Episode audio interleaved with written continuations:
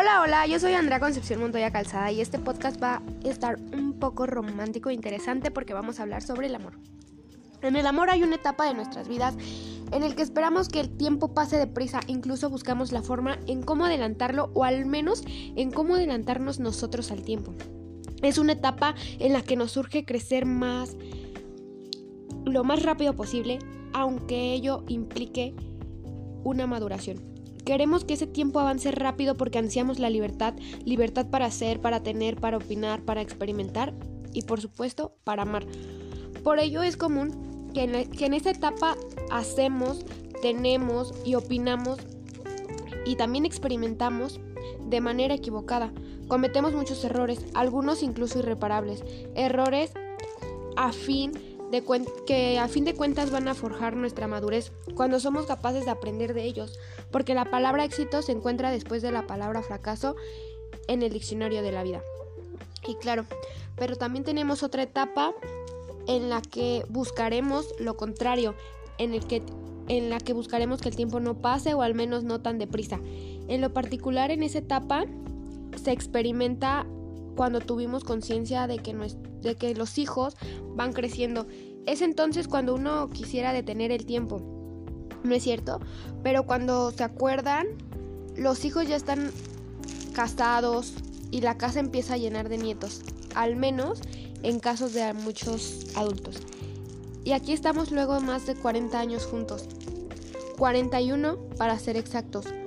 No solo se trata de pasar el tiempo, sino sobre todo de alargar el tiempo. La experiencia de este confinamiento muy bien la podemos considerar como un adelanto de lo que será una vida durante la jubilación y por el resto que duren las vidas de los casados.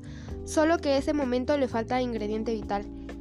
En gran parte el motivo y esencia para continuar viviendo la, la cercana convivencia con sus hijos y nietos a los que tanto aman y que tanta falta les hacen en la casa. Pero, ¿por qué surgió esa epidemia?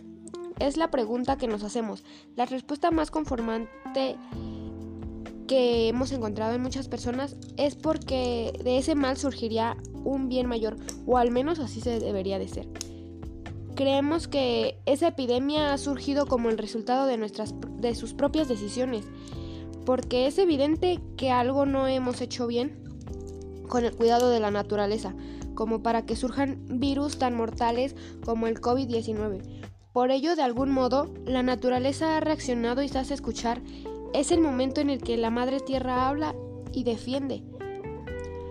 ¿Acaso solo tal vez este mal ha surgido como una forma de hacerle ver al hombre cuán pequeño y débil es, a pesar de su inteligencia, de su poder, de su dinero, de su progreso y al final de su soberbia? Quizá sea también una forma de que el hombre voltee a ver su propio rostro y reflexione sobre lo que ha hecho con la naturaleza y con sus semejantes. A lo mejor, ¿por qué no se trata de una señal sobre el fin, los tiempos, pero no necesariamente el fin del mundo, es un sentido apocalíptico o catastrófica, sino el de nuestro propio tiempo y lo cercano que estamos cada uno de nosotros de la posibilidad de la muerte. Queda visto que nada sirven las armas, el poder, el dinero, la tecnología y los muros para hacerle frente a una epidemia tan letal como creo que nunca se había visto en la historia del hombre. Por ejemplo, en Estados Unidos, el país más poderoso del mundo, se registra hasta ahora más de 30.000 muertes y el panorama es desolador. Ningún atentado terrorista ha provocado tantas muertes como esta epidemia y no existen muros que las detengan.